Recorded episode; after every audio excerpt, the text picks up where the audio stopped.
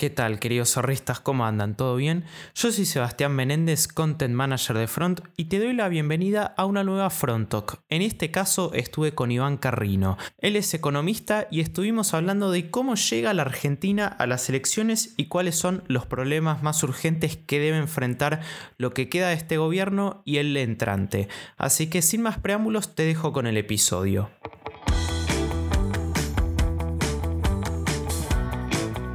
Tal, Iván? ¿Cómo estás? ¿Todo bien? Hola, Seba. ¿Todo bien? ¿Todo bien? Acá andamos.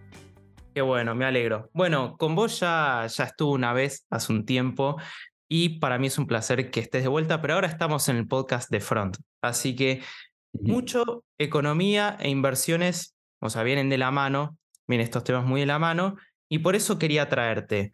Y sobre todo para hablar un poquito de economía argentina. Y si bien hace un par de episodios ya tuvimos eh, un podcast sobre el tema, como que en Argentina viste que es como que pasan un montón de cosas en el medio. Entonces, como para ya arrancar, te hago la primera pregunta. ¿Cómo, ¿Cómo llega Argentina a las elecciones, digamos? Y bueno, la verdad es que llega bastante mal, ¿no? Eh, es más, llega peor de lo, de lo esperado porque de alguna manera con el tema de la inflación, uno habría esperado que se empezara a controlar de alguna forma, que empezara a mostrar algún número hacia la baja.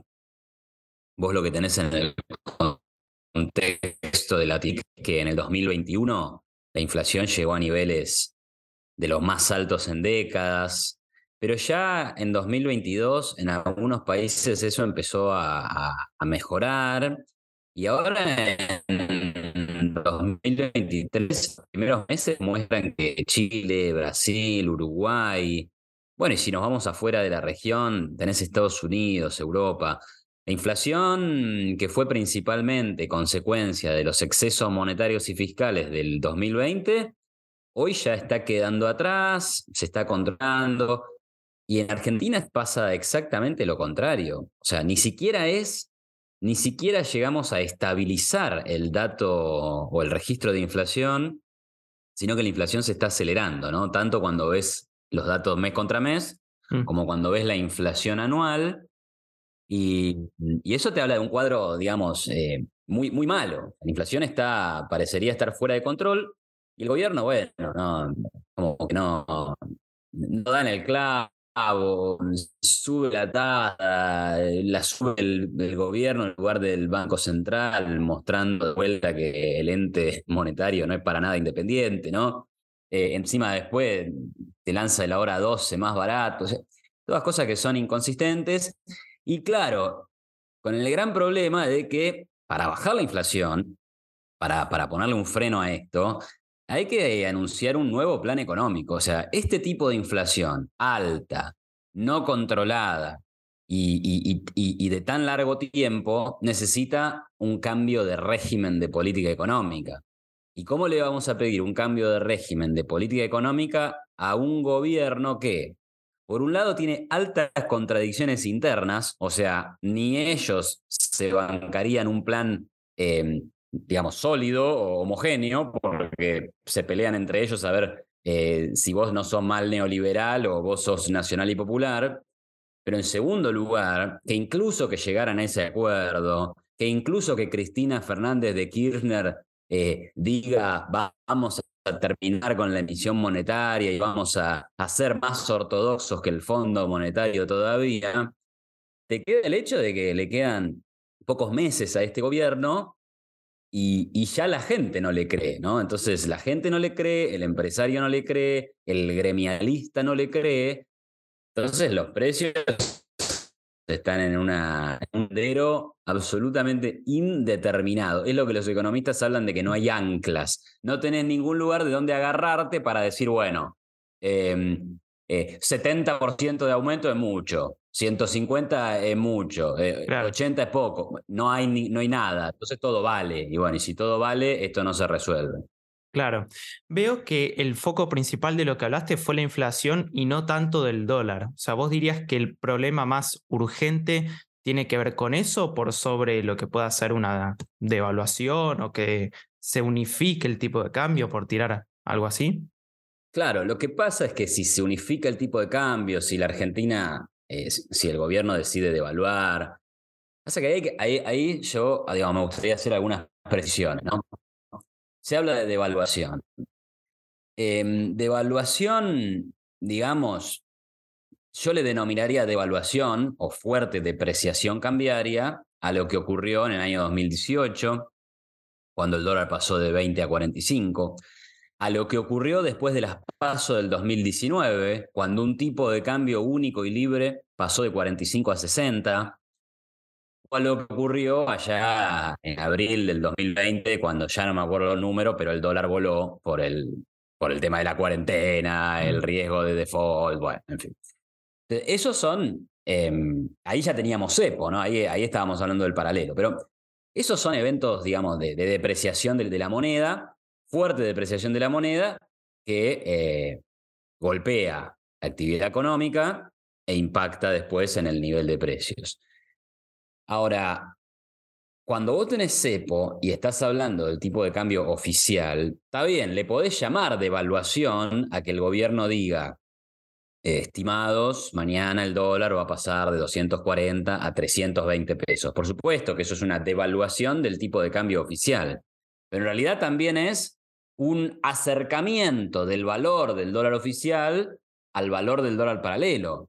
Y lo que sabemos por décadas y décadas de experiencia con controles de cambios es que el dólar paralelo es el, el que refleja verdaderamente las condiciones eh, económicas subyacentes, o sea, la oferta y la demanda de divisas. Cuando salimos del cepo a fines del año 2015, el dólar se fue al valor del paralelo. O sea que, y es lo que va a pasar si eventualmente se decide eliminar el cepo. Entonces esa es la otra.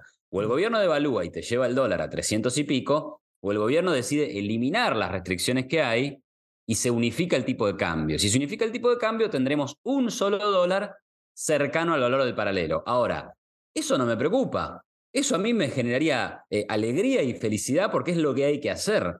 De hecho, cualquier candidato de la oposición te dice que lo que va a hacer es eliminar el cepo y en, en buena hora. Ojalá que eso ocurra más pronto que tarde, porque eso es un paso en la dirección de normalizar la economía.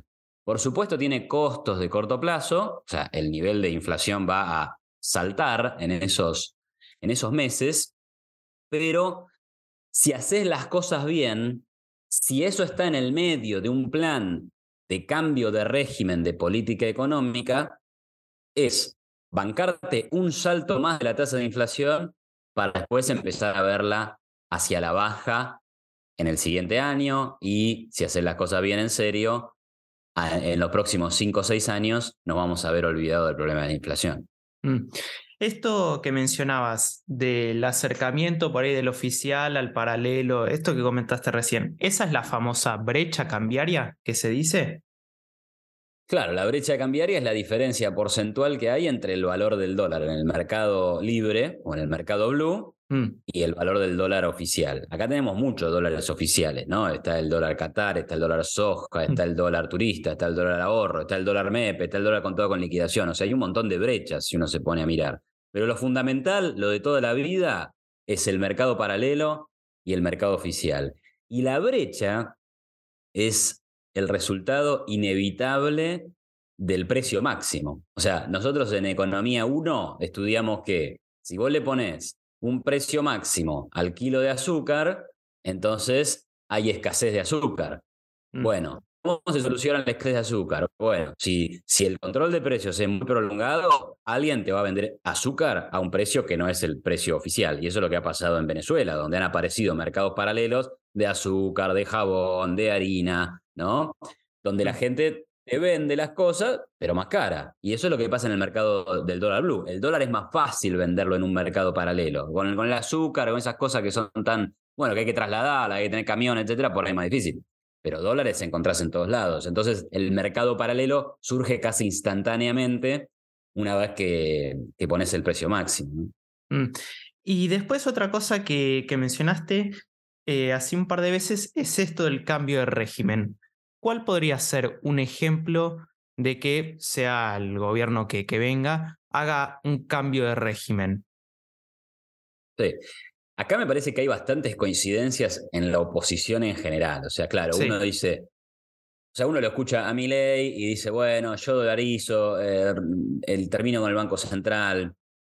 Em, y eso parece que es muy distinto y muy, original y muy nuevo, que en parte es cierto, eh, pero tampoco es tan original, ¿no? Ecuador es una economía dolarizada y la mm. tenemos a algunos pocos miles de kilómetros tenemos, y, tenemos a todo el continente europeo. Este es el ejemplo que no le gusta a los que están en contra de la dolarización, pero en realidad todo el continente europeo lo que hizo fue abandonar la soberanía monetaria. O sea, Grecia no emite su moneda, no tiene soberanía monetaria, tampoco la tiene Italia, tampoco la tiene España y tampoco la tiene Alemania. O sea, mm. resignaron la capacidad de los políticos de manipular la moneda y se la dejaron a un comité de expertos formado por, bueno, la nacionalidad que, que sea, ¿no? Lo importante es que sea un, un experto en cuestiones monetarias. Pero bueno, o sea, tampoco es tan original como parece ser, pero hay algo de similitud entre lo que plantea mi ley, que parece ser extremadamente extremo, valga la redundancia, y lo que te puede decir un, no sé, un Hernán Lacunza, un Luciano Laspina,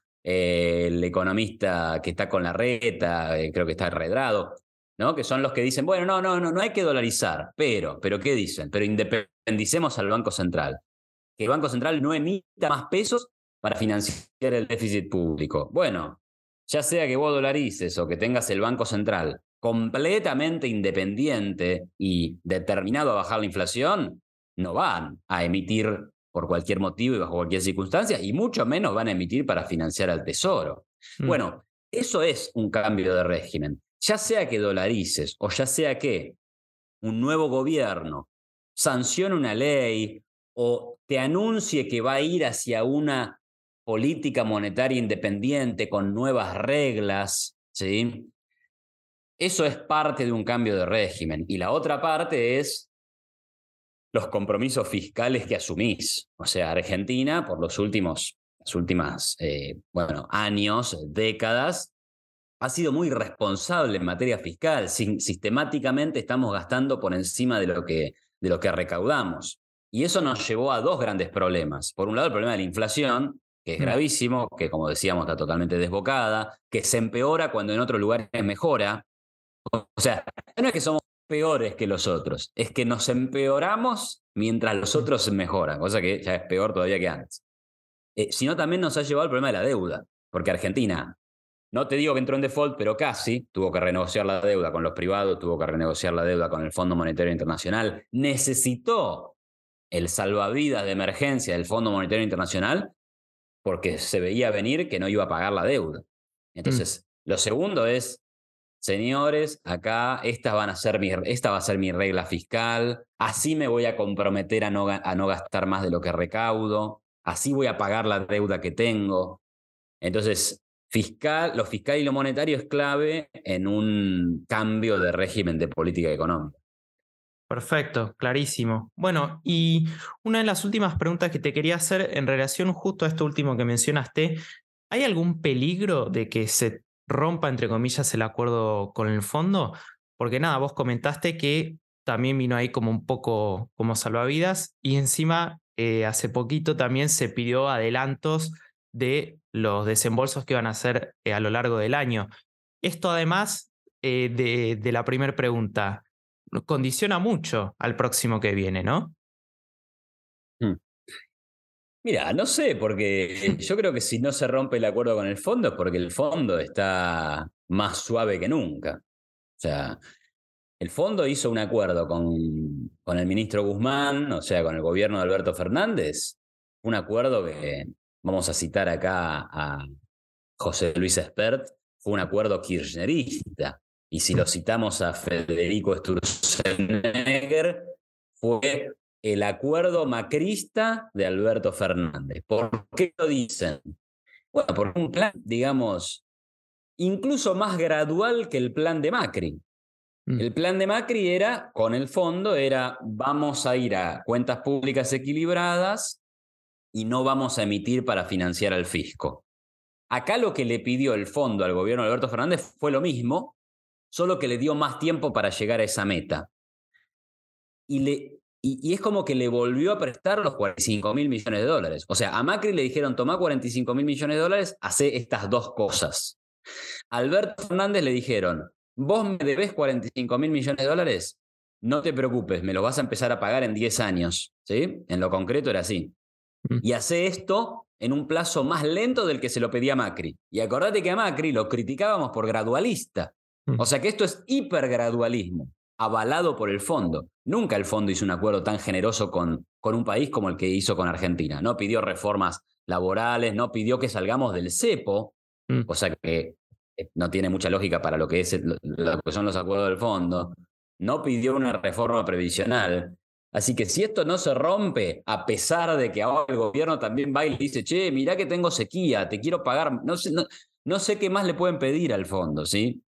Eh, si no se rompe es porque el fondo es muy generoso con Argentina, se ve que no, quiere que la cuerda se doble, pero no que se rompa, porque si efectivamente de parte de ellos terminan soltándole la mano a la Argentina, por supuesto que a nosotros no nos va a ir muy bien, pero ellos van a haber perdido 45 mil millones de dólares. Y van a haber perdido también prestigio internacional, porque al final, el día de mañana, va a venir cualquier país y le va a decir, dame plata, y no se la van a devolver. Y en un momento eso se acaba, porque los que son accionistas del fondo, que son gobernantes, que tienen la plata de los contribuyentes, cosa que en realidad no les pesa tanto, pero eventualmente le va a terminar pesando, porque el contribuyente les va a decir, amigo, deja de tirar la plata en este tacho sin fondo, que lo único que hace es financiar países irresponsables y encima no te la devuelven.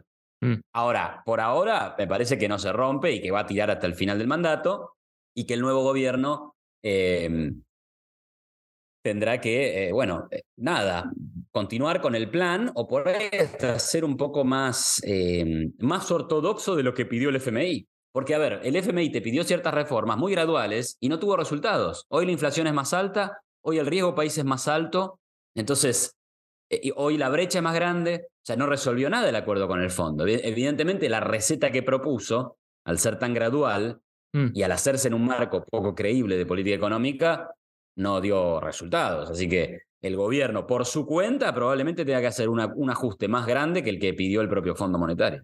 Claro. Bueno, impecable, Iván. Yo me quedaría hablando tres horas, así que para no robarte más tiempo, te pediría nada más una mini conclusión sobre esto. O sea, al final, un poquito lo, lo que hablamos es que Argentina, digamos, llega incluso peor por ahí de lo, de lo que se esperaba, ¿no? Sí.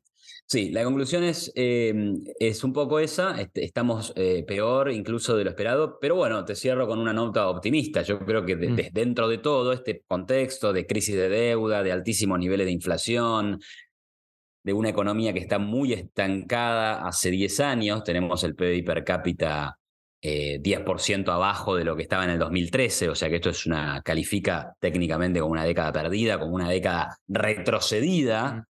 Eh, dado todo eso, creo que hay cierto consenso en todo el espacio opositor político de que acá vos asumís y haces reformas eh, serias y duras para bajar la inflación, para bajar el riesgo país, para tener un solo dólar como tiene toda la región. O sea que en las cosas más urgentes y básicas, creo que hay consenso de que eso se tiene que hacer y creo que se va a hacer eh, recién arrancado el próximo gobierno.